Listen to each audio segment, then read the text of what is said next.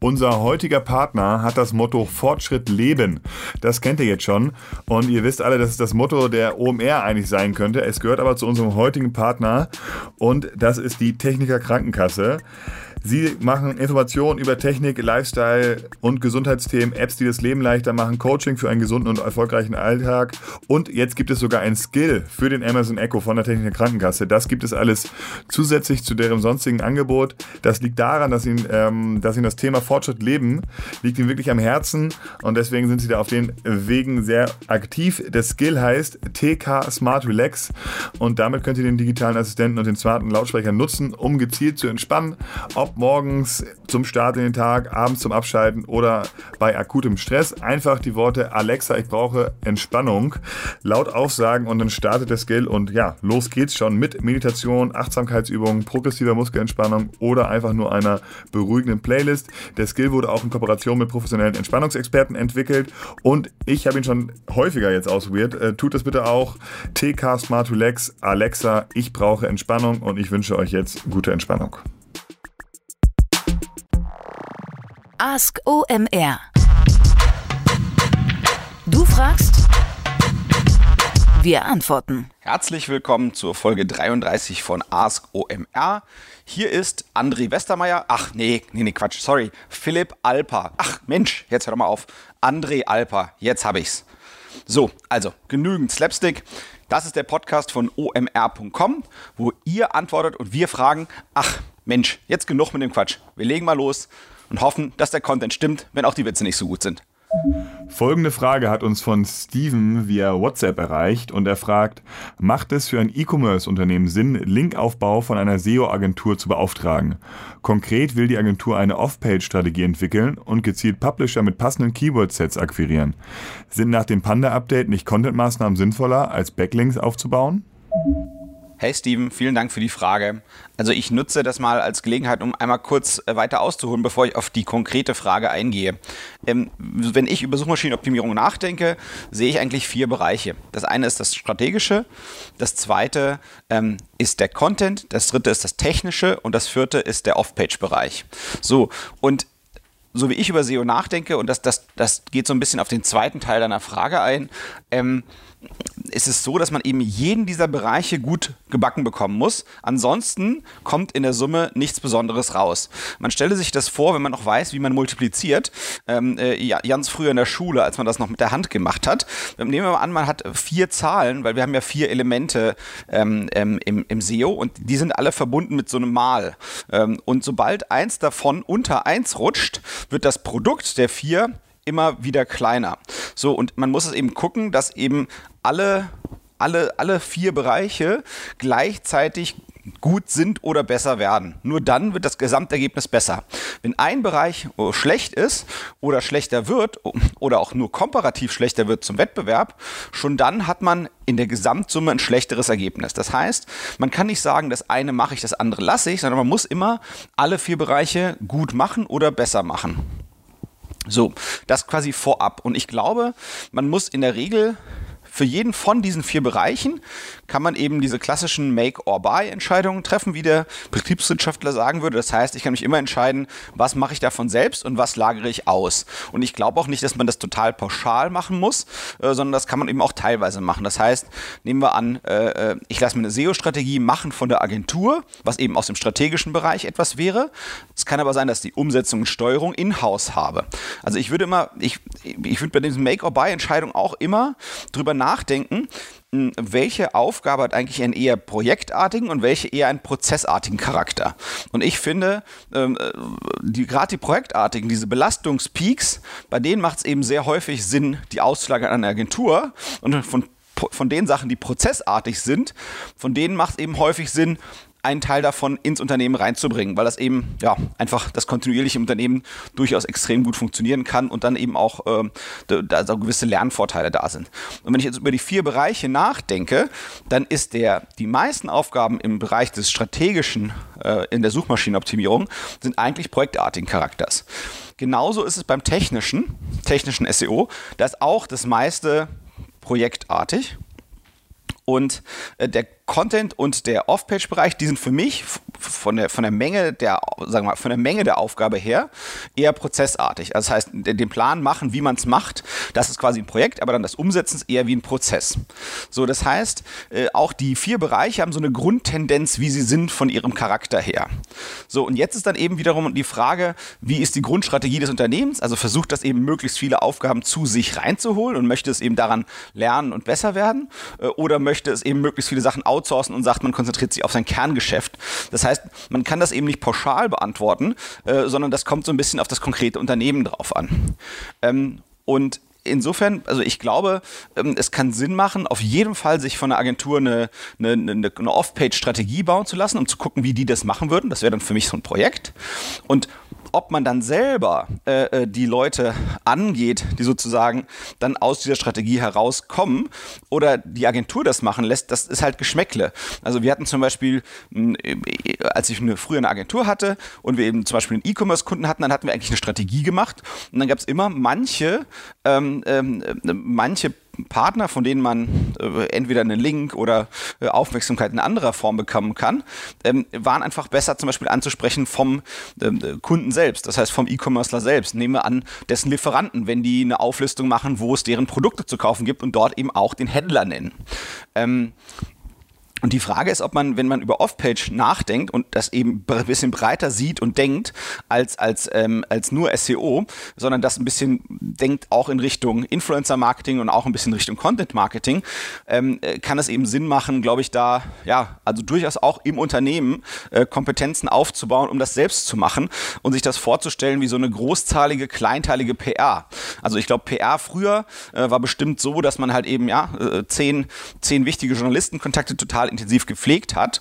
Und es kann aber eben sein für ein Unternehmen, dass es eben Sinn macht, ähm, äh, ja, viele hundert Kontakte zu relevanten Personen im eigenen Umfeld äh, selbst aufzubauen und zu pflegen. Und das können dann eben Influencer sein oder Leute, die eine Webseite haben, die man einen Link geben können ähm, oder Leute, die eben äh, interessante ja, Verstärker sein können für die Content-Marketing-Kampagnen, die man ähm, für seine Kunden anbietet. Ähm, insofern ähm, ist es im, im Endeffekt nicht per se beantwortbar.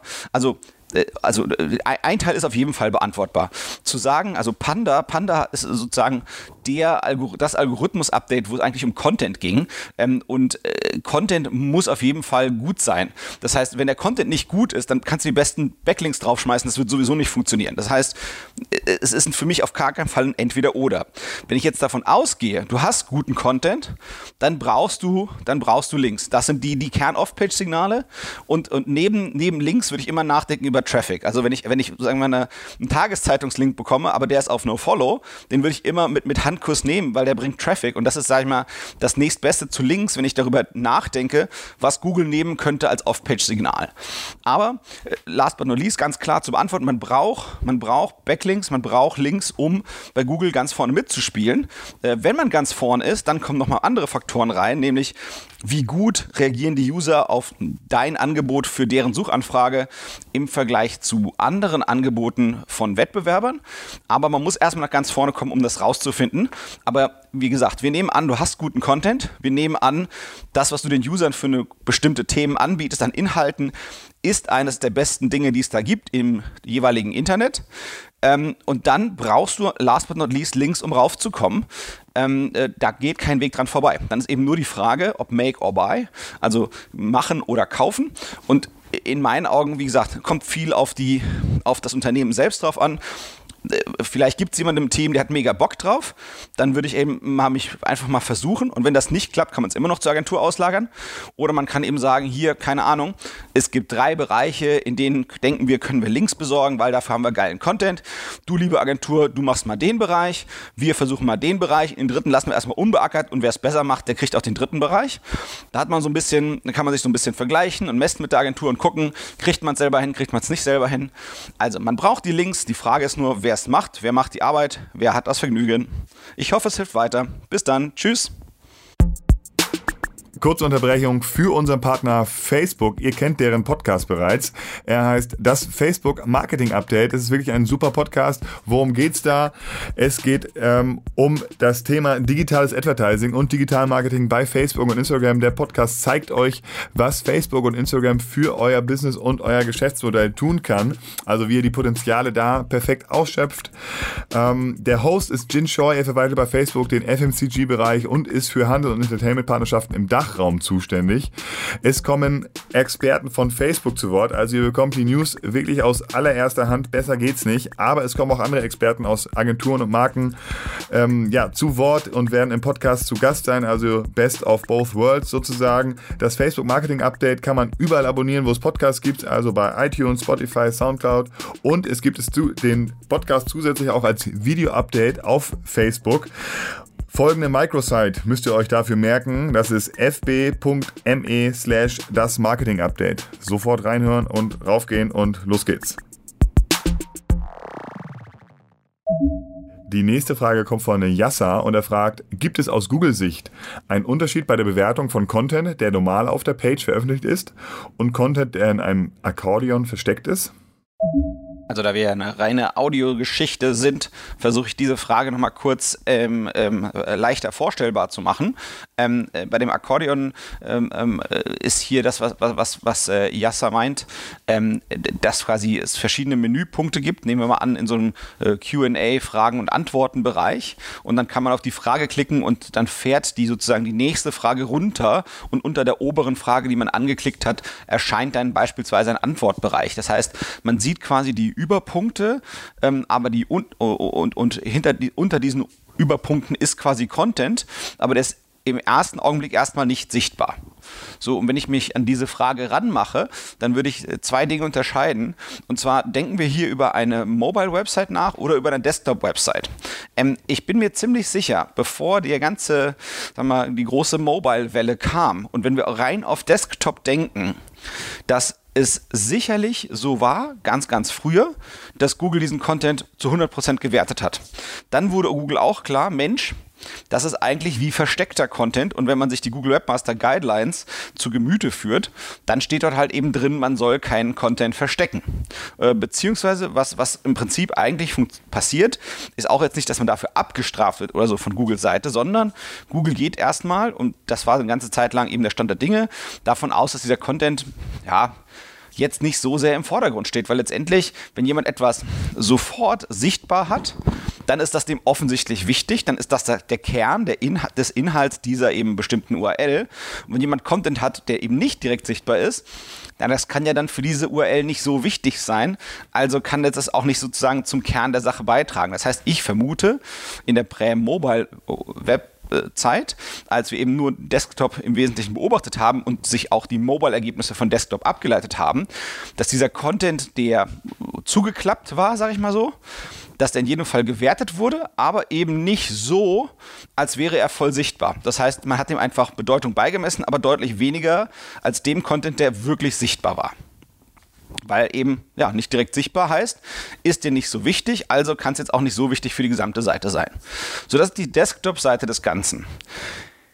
Ich glaube, wegen Usability ist es aber zum Beispiel in der Mobile-Welt, also wenn ich mir eine Mobile-Website angucke, da ist es und muss es eigentlich anders sein. Ich glaube, dass man eben die Leute mit der Contentmenge, die man heutzutage häufig auf eine URL liefert, in, einem, in einer Mobile User Experience total erschlägt, wenn man damit irgendwie ja, 500, 600 Worten Content daherkommt, sondern dann ist es eigentlich extrem geil, ähm, äh, Teile zu haben und, und, und pfiffig und klug und elegant und, und, use, und mehr usable und besser ansprechbar für den User, wenn man Teile des Contents eben initial erstmal wegklappt und dann eben on demand die aufmacht, dass der User sie eben früh auf seinem ja, im Screen Size limitierten Endgerät einen Überblick verschaffen kann, was gibt es denn an Content und dann klickt der innerhalb an meiner mobilen Webseite in den, in den Überschriften oder in den Menüs weiter und es öffnet sich sozusagen Stück für Stück das, was er wirklich haben will. Weil ja, der Screen Size ist anders. Ich muss mir irgendwie einen Überblick verschaffen, um zu gucken,